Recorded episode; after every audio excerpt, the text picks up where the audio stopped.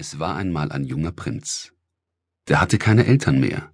Ein armer Prinz, der ohne Schwert und ohne Diener, ohne Heer, allein ein altes Schloss bewohnte. Er hatte nur ein weißes Pferd, das weise war und sprechen konnte. Das Pferd hatte ihn unterrichtet, sprechen hat es ihn gelehrt und lesen und schreiben.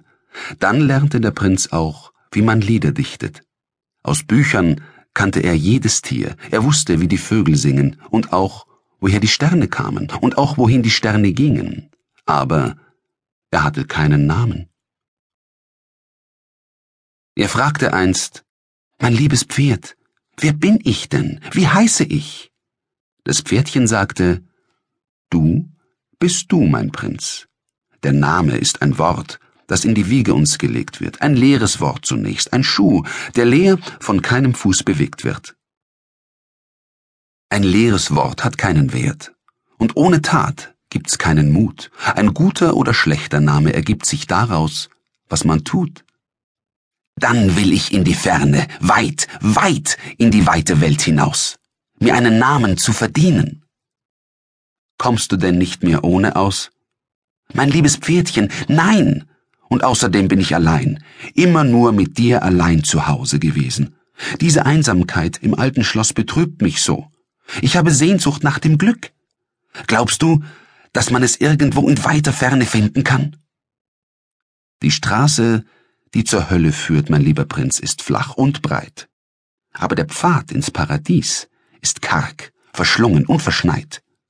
Da sprach der Prinz, wie unwegsam der Pfad auch sei, ich bin bereit. So ritten Prinz und Pferdchen los, und alles ließen sie zurück. Schon bald verschwand das alte Schloss vom Horizont, sie ritten weit, es regnete, sie ritten lang, auf der Suche nach dem Glück. Es hagelte und schneite. Sie überquerten sieben Flüsse, bezwangen einen schroffen Hang. Sie mussten auch mit Räubern kämpfen. Einmal war der Prinz sehr krank.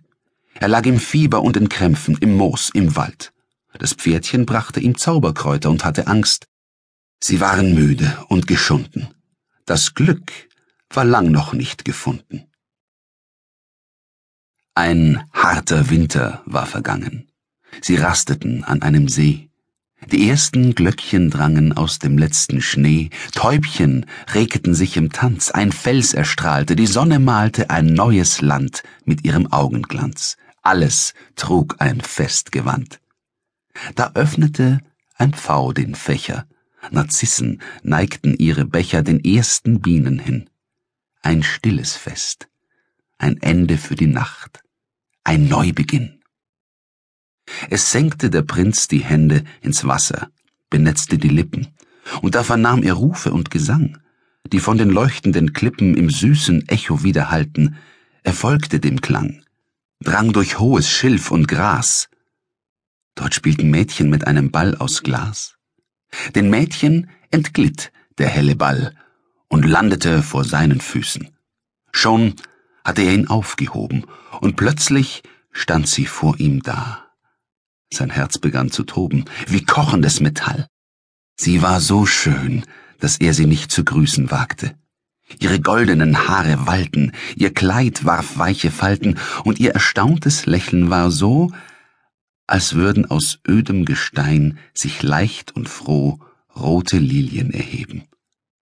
Er denkt, in diesen Augen ist das Leben, bei diesen Augen will ich sein, und dieser Schimmer, der rings die Wiese hier erhellt und der im Stillen, in der ganzen weiten Welt, im Weltall Freude nur verbreitet und verschenkt. Ich glaube, dieser Schimmer lenkt und leitet auch meinen Willen. Ich bleibe hier bei dir, du Schönste, für immer. Das denkt der Prinz. Er schweigt. Und das Lächeln des Mädchen ist so, als würden aus ödem Gestein sich leicht und froh rote Lilien erheben, seine Hände beben. Er will für immer bei ihr sein. Sie fragt, Wer bist du denn? Ich kenne dich nicht. Er antwortet, ich suche das Glück. Sie kommen sich näher, Stück für Stück. Er fragt, Und wer bist du? Sie fragt zurück, Du kennst mich nicht? Bist du aus einem fernen Land?